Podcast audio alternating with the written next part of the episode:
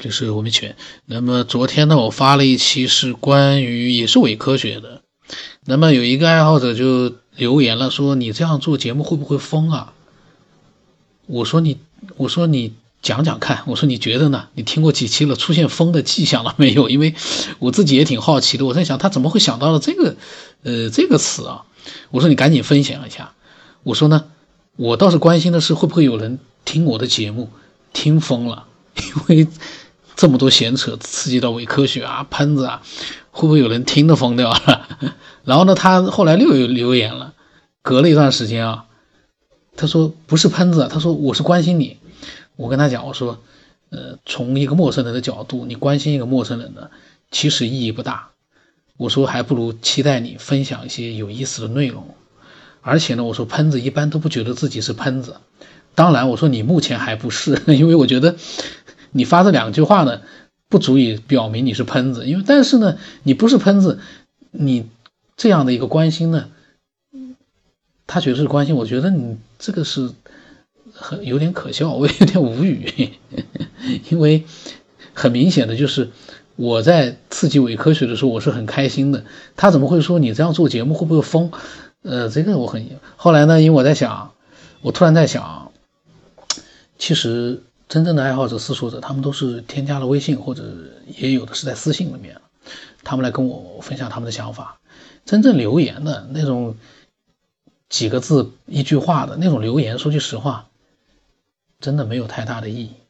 虽然有很多，我看很多人是在刷留言。他们会去买留言，买那个听众，然后买那个点击率，因为广告一直有嘛，一直会有私信过来。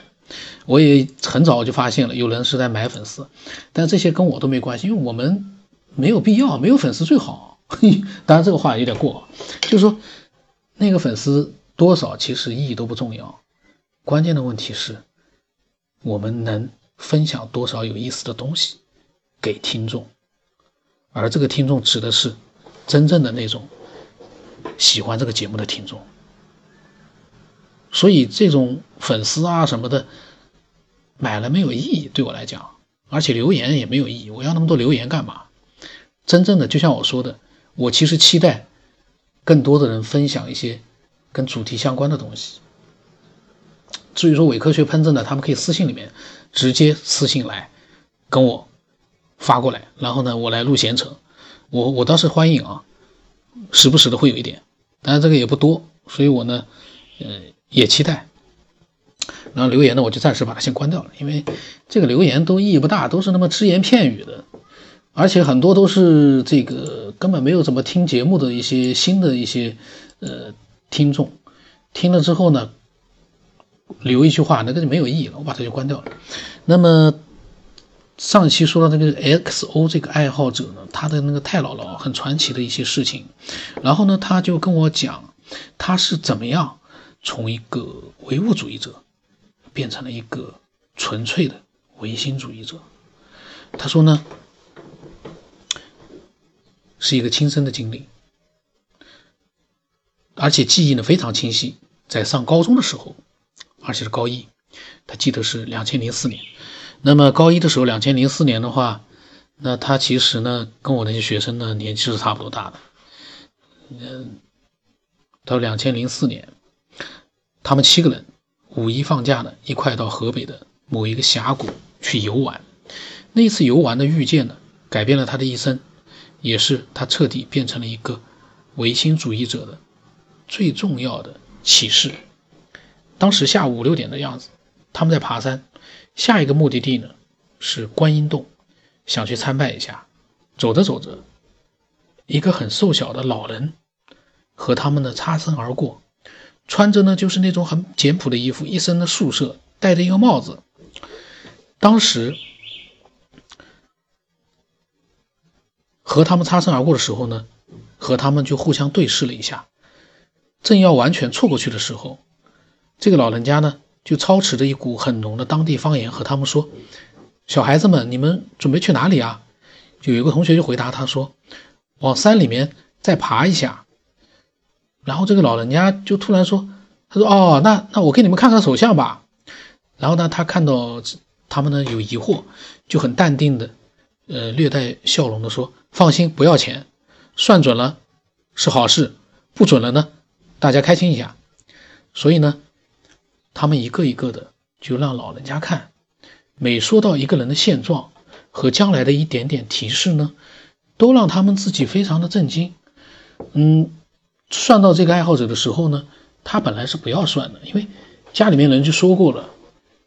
出来不要算命，但是呢，其他的同学都算了。他出于好奇呢，也让老人家看了一下，就说了他的现状，真的非常准确。老人家还跟他讲：“你要对你妈好一点，你将来就可能改变命运。”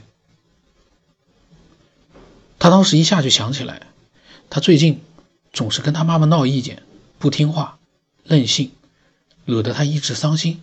他说：“呀，他说太生气了。”后来老人家就说：“这个天也不早了，山上有一些不干净的东西，你们要么现在就下山回家吧，要么呢就再往前走一个百十来米啊，有一个观音洞，拜一拜，就不要下山了，在观音洞待一个晚上。”他们一听到这个话啊，就一身冷汗啊，于是马不停蹄的就奔到老人家说的那个方向，拜了观音菩萨之后呢，他们就赶紧下山回到住的旅馆。后来呢，每次他们聚会啊，直到现在，他们几个人聚会的时候，现在都快要三十岁了，都会多少提这个事情。虽然当时算出他们的将来会有些小出路，但是他真的是服了，因为他现在信因果，命运是可以改变的。然后穿插一下他的见解，他说：“为什么说好人与坏人的命运是算不准的？为什么平庸之人，也就是说也不作恶、更不修善的人，命运是算得非常准的？就是因为好人和坏人不断的在给自己修业，不管是善业也好，恶业也罢，总之呢，都会对自己甚至于家人造成一定的未来命运的改变。所以呢，他说可能是算不准的。”他说：“那么平庸之人呢，什么都不做，自然而然的，他的命运呢，大部分都是靠以前，就是包括前世，以前所有的生生世世所创造出来的，所造的业来显象的。”他说：“他说今天就先这样吧，期待下一期呢，呃，我们一起探讨。”然后他说他忘记了说一个很重要的细节，他可能隔了两天说的吧。他说当时呢，一个同学被算的不太好。那个老人家呢，就说他要靠他的母亲养一辈子，那个同学就有点不高兴。那位老人家呢，就说让他们去观音洞拜拜之后呢，他们想再扭回去，能不能得到再去得到老人家的一番指点？那个老人家说，只说都挺好的，没事，有缘再见。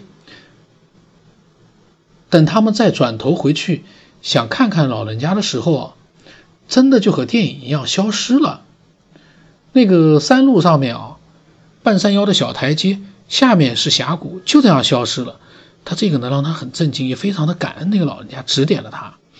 他说：“呃，再一过就是八九年的光阴，他又一次跟他的大伯说了这件事情。他大伯就说：‘那你应该去感恩一下，最起码去观音洞还原还愿。’后来呢，他也去了，和他的父母还有他妻子，嗯。”过了十年，本来是高一的学生，他已经结婚有老婆了。天哪，这个时间过得真的是非常快。他说十年的那一句就是有缘再见，一直引导着他，提提醒着他。但是呢，这次去了什么都没遇见。不过很庆幸的是啊，那个时候很简陋的观音洞呢，终于要翻修重建了。这个爱好者呢，非常的好。然后呢，前两天呢，大概前。前几天吧，还是前两个礼拜，他说：“九天老师，他说最近听了几期最新的节目，他说喷子大可不予理睬他们，不不予，呃，就不用和他们理论，不理睬就是对他们最好的反驳。”我马上给他发了问号，我说我没有理论，我说那些闲扯是我的乐趣，你可以不用理会的。我这个是说的实话，我不知道他听了之后会不会不那个，因为那些闲扯真的是我的一个乐趣。我就刺激伪科学呢，让更多的人呢，不要做伪科学，去做一个科学爱好者，分享，好好的分享。大家去各抒己见，互相尊重，多好啊！是这样的一个想法，不是说要跟他们理论，那个伪科学都是一个两个的，我跟他们没有什么好理论的。但是通过他们呢，我可以去表达一些自己的想法，让一些人呢变成我们的思索者，这个也是有效果的。因为确实很多人从一个只喜欢发那么一两句那个自以为是的留言，变成了现在可以去分享很多自己想法，那个想法。才是有说服力的。你那么一两句的留言，你能表示什么呢？表示你很很厉害吗？那个留言什么也不能表示。但是你发表一些自己的嗯见解，分享给很多爱好者去听的话，那个就不一样了，会有很多人认同你的。虽然也会有人不认同，但是那是一定的，不可能所有人都认同你，这个是肯定的。呃。他说：“他说对了，他说感觉那些人太过于偏执，偏执偏执了。我说呢，哎呀，我我发现我现在看到这个聊天，我感觉我可能有的时候说话啊，嗯，有点也有点，就是说那个不太呃留意。我跟他讲，我说你没大听我的想法吧，我说否则你就不会说这句话了。我说我说专注于你的兴趣吧。然后他说他说不是的，他说。”他说那些人啊，太过于偏执，那些人是完全符合井底之蛙的形容。然后我跟他说：“你没大听我的想法吧？”我说：“否则你不会说这句话。”他跟我讲：“他说不是的，不是的。”他说：“可能您忘记了，我是你的粉丝，也是科学边缘的铁粉，呃，非常喜欢而且非常赞同你的想法。呃，这样的话还好，因为我在想，万一不是很了解我的人啊，看到了我前面跟他留回复的话，心里面会有一一点点不舒服的，因为呃。”因为为什么呢？其实我在节目里面因为闲扯呢，其实确实也是费了很多口舌。但是叫我就是在呃再去微信里面去跟每个人都去解释一下我的想法，那个我就觉得很烦躁了。因为你我闲扯半个小时，你叫我在微信里面我再给你去解释的话，因为我这个人呢喜欢把一件事情的放大，就是可能十句话可以说清楚的事情，我可能说了一百句，那是有原因的。那，你在微信里面，我有的时候就很难去呃讲的很很很多，我的想法全部都讲出来。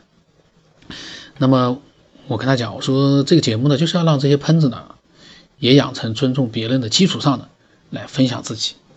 呃，然后呢，他跟我聊了一些关于啊素质啊、伪科学啊，这个爱好者倒真真的蛮好。然后他跟我讲，嗯，他说。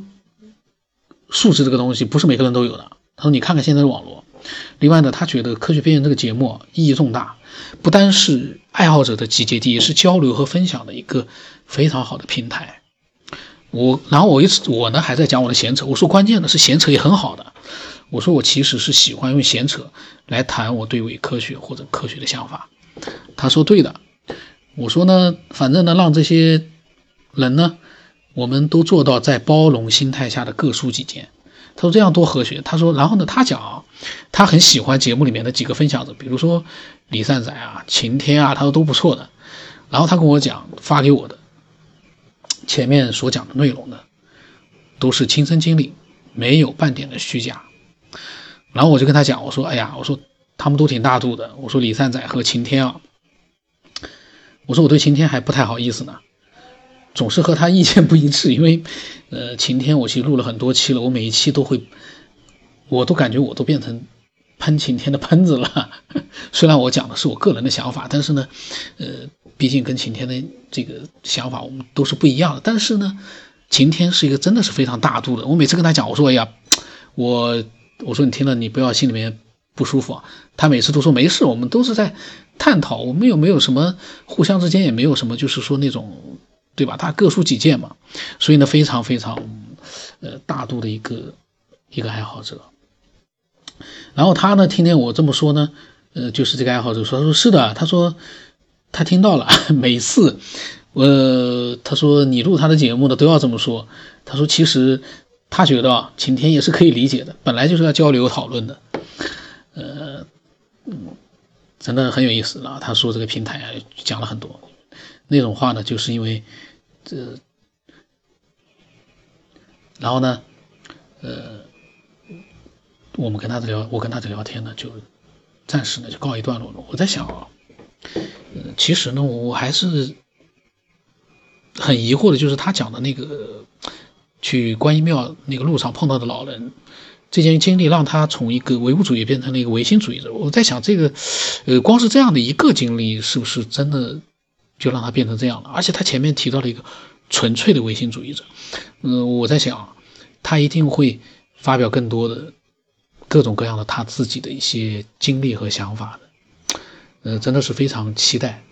然后呢，嗯，很大度的一个爱好者。我在想，有的时候我自己跟爱好者在一块聊天的时候呢，我就觉得这个是在一个呃非常有意思的情况之下呢，大家做一个分享，真的很好。那呃，录成节目的时候呢，因为我要讲我的想法呢，呃，会有一些。不一样的东西在里面，这个时候呢，就真的是需要，呃，比如说晴天啊、立善仔啊，还包括很多其他的爱好者，还是要需要他们去包容一点。这个不是说，呃，不是说什么这个我，呃，讲的那个方式呢，就是说肯定是。很正常的，因为有的时候我确实是不是，呃，对一些爱好者，我在讲我不同的想法的时候呢，我可能是不是因为随机录的，都没有经过太多的思考的，所以呢，那个语言里面，呃，会不会就有一些冒犯了？我其实有的时候我也觉得挺尴尬的，呃，但是呢，呃，为了保证这个真实性，就像现在我这个也都是出现了很多的一些语言上的表达，可能并不是很恰当，但是呢。这个真实性，希望可以让这些真正的爱好者，他们能够容忍这样的一个情况发生。有的时候一在想，哎呀，他是临时录的，他可能当时说的时候都没有什么太去考虑这个用词里面是不是不恰当，所以呢，没有必要去跟我就是计较太多，不要这么想就好了。然后呢，我相信我自己呢，慢慢的也会这个。录音的时候啊，也会考虑一下，嗯，有的时候用词是不是过分了，慢慢的就会效果更好一点。哎，没法往下说了，呃，今天呢就到这里吧。那微信号码呢是 B 二五 S 八不让人八，微信的名字呢是九天以后，那欢迎你的添加，同时呢也期待你的分享。